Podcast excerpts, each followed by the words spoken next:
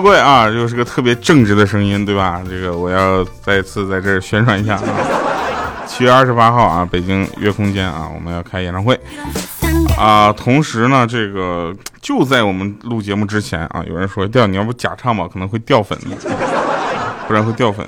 就是，然后我就其实我态度还是很坚坚持的，就是我宁可掉粉，我也不想假唱。我觉得假唱都特别对不起那些买机票过来看我演唱会的人，你知道吧？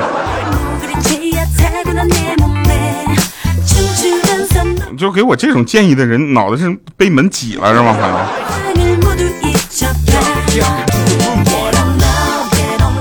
来吧，那我们开始今天的节目啊！我先说一个正正事儿，就是什么呢？就是前两天呢，我们上这个。呃，北京去录那个我们筹备的那个视频啊，我们筹备阶段视频，然后发现一件事儿啊，就是我发现我的工作人员怎么全是男的呢？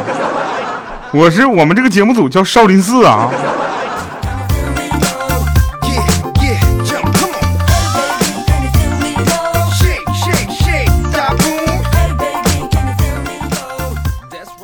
这说个事儿啊，那天我就喝着奶茶，你知道吧？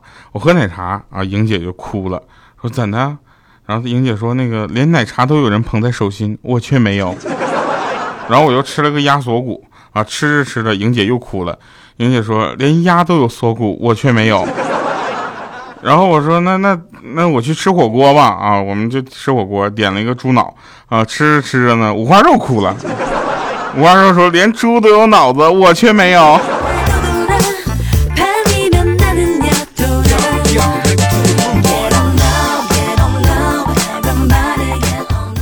说男的鼓起勇气啊，向女女神表白说：“你知道吗？我喜欢一个人啊。”然后这个时候呢，这个女生就说：“哦，你喜欢一个人呐？那我先走了吧。”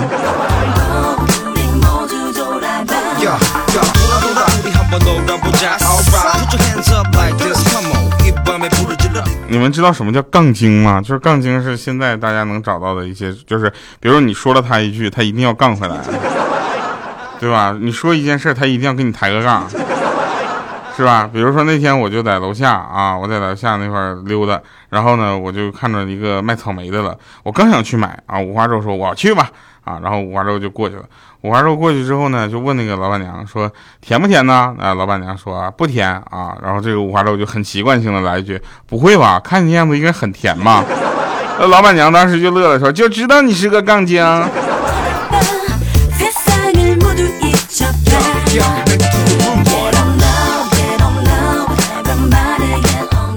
那天俺们家钟点工啊对我说说读书人就是比不读书的人聪明啊，不读书的人呢都是一根筋。我说不至于吧啊，结果那钟点工就说了说咋不至于呢？你看我啊不读书啊一事无成，我就只懂得怨自己不读书，你就不一样了。我当时很好奇，我说我哪儿不一样呢？他说你看你读书，你不是也一事无成吗？可是你就不怨自己，哎，你说生不逢时啊，怀才不遇的，你怨社会，怨生活，怨天尤人。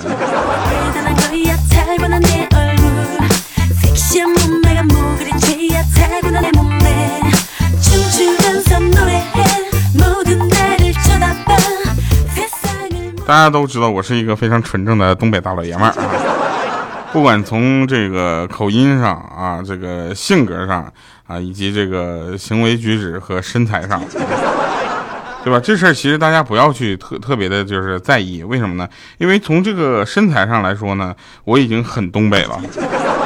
我在东北，再那啥点，可能就俄罗斯了。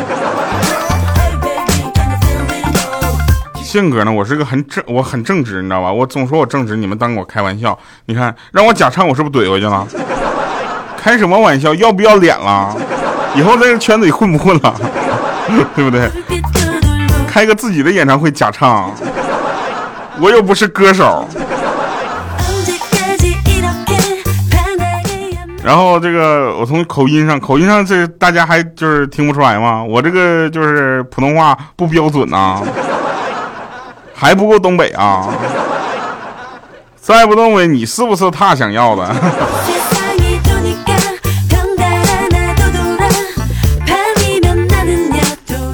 有人对东北啊，就是有一种就是奇怪的感情，什么感情呢？就是东北呢会觉得这个口音都差不多，其实不一样。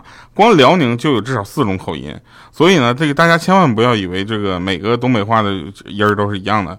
比如说啊，我跟佳期，我们两个的东北口音其实就不太一样，知道吧？佳期的那个东北口音呢，比较比较纯正的哈尔滨那个北就是黑龙江，他是不是他说他自己哈尔滨的是吧？那是哈尔滨的。那我就不一样，我牡丹江的，你知道吧？我那小地方啊，我这个声音相对来说比较就是怎么说呢？就是可能有有点垮，但是呢，总比莹姐那强。莹姐说一句方言，我们都以为她在说外语。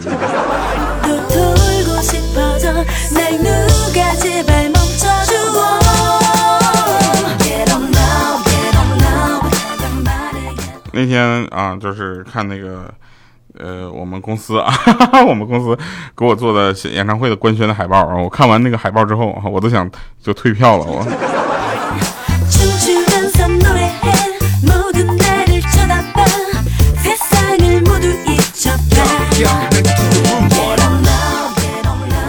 说个真事儿啊，说个真事儿，那天呢，我这个路过一个烤红薯的小摊儿。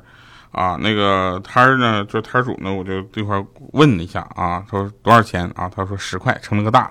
我当时就说，我说有点太大了啊，吃不了那么多啊，有点太贵了啊。心里想是有点太贵了，一个烤红薯十块钱，我一个月才赚几个十块钱。然后呢，摊主给我称了一个半大不大的六块钱，当时我就傻眼了，我说还有没有小点的？啊 然后他，我当时就蒙圈了，他给我掰了一半，然后说算了算了，当我请你吃，正好我也饿了。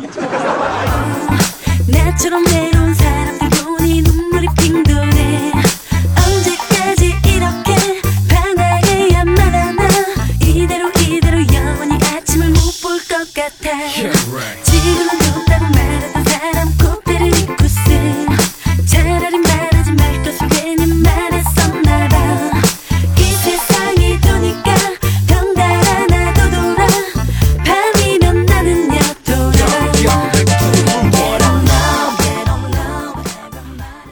猜刚才怎么了？我手我鼠标没有电了。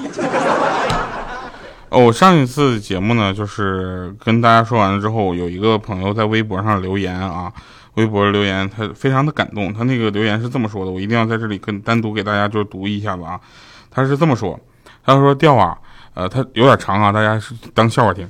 调调你好，之前呢就想给你私信了啊，多久呢？就是二零一四年我硕士录取的那个时候。不知道要是没有你的节目，我一段又一段苦涩无味的备考之路该怎么过？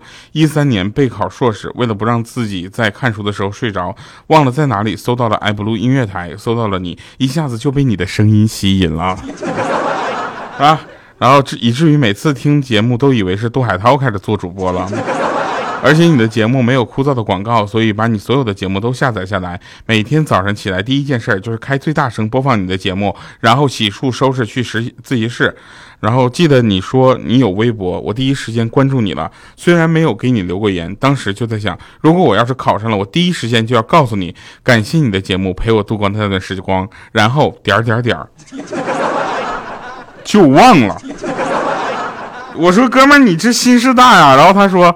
我之后呢是硕士三年期间也断断续续在听你的节目，最喜欢攒着，然后全部下载下来一次听个够。从爱普鲁音乐台到喜马拉雅，从糗事播报到非常不着调，从你的固定赞助商方向到现在随时在变的赞助商，一路跟随着，只要有你的节目，必定会全部的关注并下载。记得那时候去酷乐商城看秋裤，去看你的店里看背心儿，我啥？我还出过背心儿呢。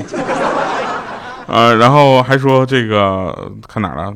串行了啊！每一个失眠的夜里，在你的声音里慢慢入睡，听着你的声音，一直到我的硕士毕业、博士备考，到现在，最呃，作为一名博士生，坐在教室里给你编辑这段文字，感谢你的声音，让我没有错过一个这么好的节目。现在你在上海，我在南京，离得不远哈。什么时候来南京做线下活动啊？记得女你的女朋友是恩施的，所以在我的旅行计划里加入恩施这个地方，因为好吃的多。最后感谢曾经陪我走过那么多黑暗时光的调调以及调调的节目。只要你一直录，我就一直听。朋友，我先跟你说两件事啊。第一件事，那个是前女友了，我们分手了，我们和平分手，在四月份已经处理过我们所有的事情，然后我们也彼此祝福，希望他能够发展的更好。所以这事儿你就不要再提了啊。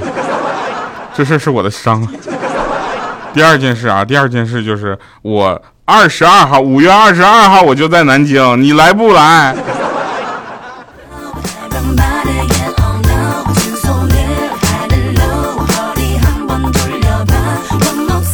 问说调啊，就是你什么时候在北京鸟巢开演唱会？是这样的啊，朋友们，鸟巢那个什么，最近说没有合适的时间啊，不是我们不在那开啊。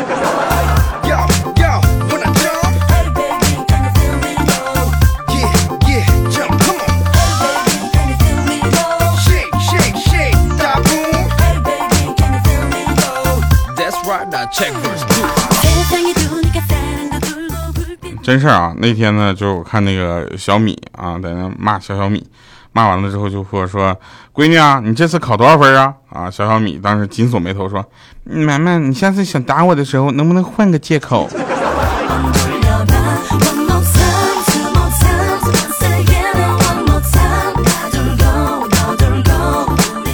哎，你说刚才给我留言的说他在南京，我在上海，他他是个男的女的？他要是个女生的话，我哎，五月二十二号那妹子博士生，我可以请你吃个饭。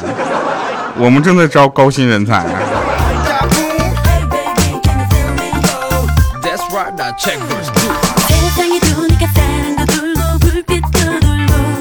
说个真事儿啊，那个有一天呢，就是我。一脸忧愁啊！就小的时候就跟我爸说：“我说爸，就是今年本省高考人数预计有六十二万人，比去年增加了四五万人，要想考上好学校就更难了啊！”然后这时候我爸就说：“就你那成绩，前面那五十多万人都摆不平，你还在乎多出来那四五万人？”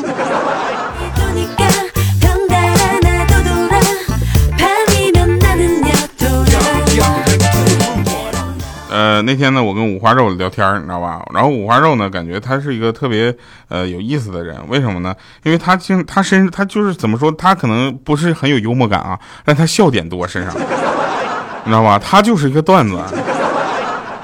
然后那天晚饭之后呢，他就跟我不是他跟他爸坐着聊天，你知道吧？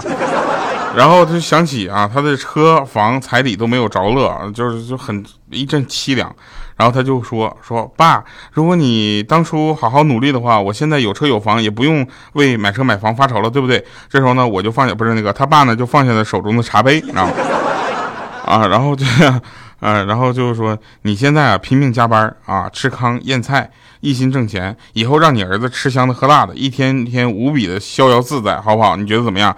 这时候五花肉就说了，说那怎么可能呢？凭什么我累死累活，让那小王八蛋快活？这时候我呢，不是那个他爸呢，就是拍手大赞说，当初我也是这么想的。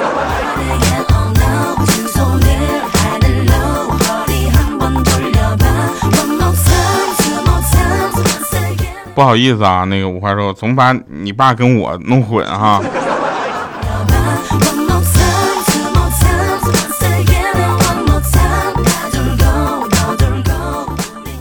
有一天在北京啊，在北京我们在做那个就是演唱会的筹备工作，其中是造型部分。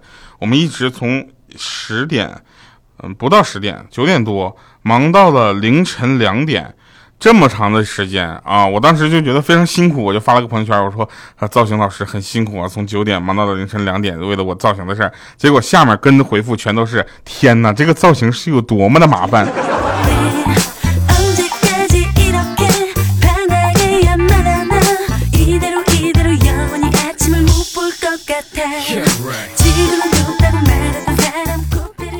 有一天啊，有一天啊，五花肉，我给他打电话，我说五花肉，走啊，叫上鹌鹑和莹姐去吃自助餐呢。五花肉说不行不行，我最近减肥去不了，你给莹姐打电话吧。我给莹姐打电话，我说姐，我请你去吃自助啊。这时候莹姐就说了，还吃。我手上那个啊，手腕上的玉镯卡住都取不下来了，我都节食三天了，我现在都摘不下来。结果一个小时之后啊，莹姐兴奋的给我打电话说：“你说那自助搁哪儿啊？我刚才摔了一跤，玉镯摔碎了，俺老朱来也。”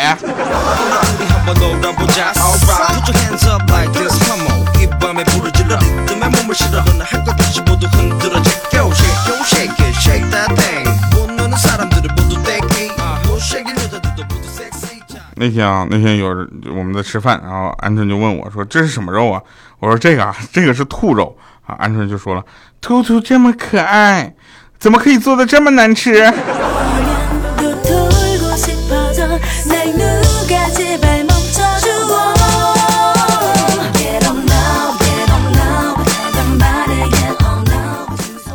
我就问那个鹌鹑，我说鹌鹑，你知道牙齿坏了怎么修复吗？他说我不知道。我说你还真是不知羞耻啊！前两天上海下雨下的比较大啊，呃，大概有多大呢？就是依萍找他爸要钱那天，跟那雨跟今天差不多大。你们去看一个电视剧叫《情深深雨蒙蒙，世界只在你眼中》。我跟你们说啊，就是有人问说你这样，你们这个同行竞争激烈吗？我说这玩意儿有什么激不激烈的，对不对？那不激烈能咋地？是不是？那这玩意儿激不激烈？激不激烈不得有个界限呐？没有界限，你不得先听段广告啊？喜马拉雅，四年荣光，非常不着调，焕然出彩。二零一八年七月二十八日，相约北京乐空间，调调北京演唱会。不跟你们说了吗？到底？是过不过分，都得有个界限。好了，给大家带来这么一首好听的《界限》啊，特别好听。这首歌怎么这么棒呢？谁写的？谁唱的？我的天哪！好了，我们下期节目再见，拜拜，各位。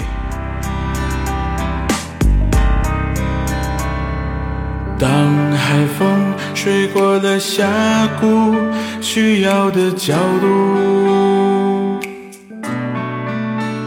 一场意外会带来一切的变故，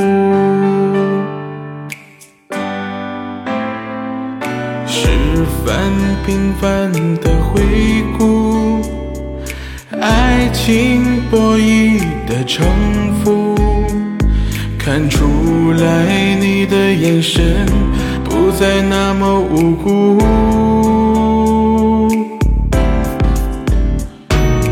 我站在时间和空间的交界，穿梭在现实中，我是你的幻觉。你的恐惧代表谁的胆怯？缠绕复杂纠缠难解的一切。我站在时间和空间的交界，结果却没有想象中的那样和解。你的承诺变得那么纠结，才发现这不是你的世界。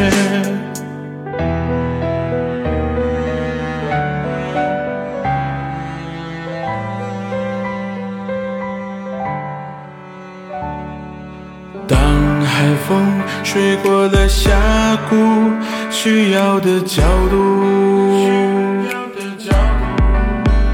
一场意外会带来一切的变故，是反平凡的回顾，爱情博弈的成眼神不再那么无辜。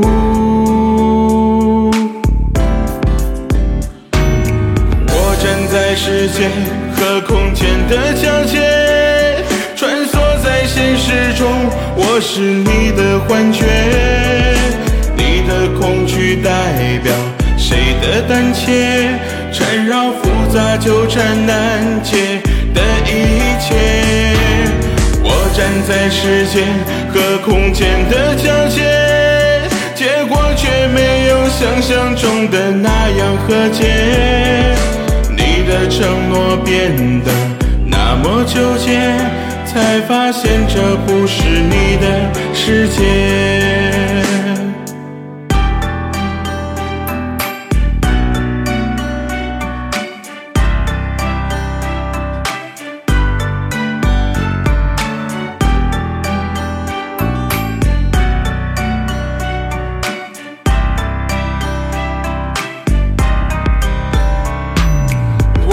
在时间和空间的交界，穿梭在现实中，我是你的幻觉。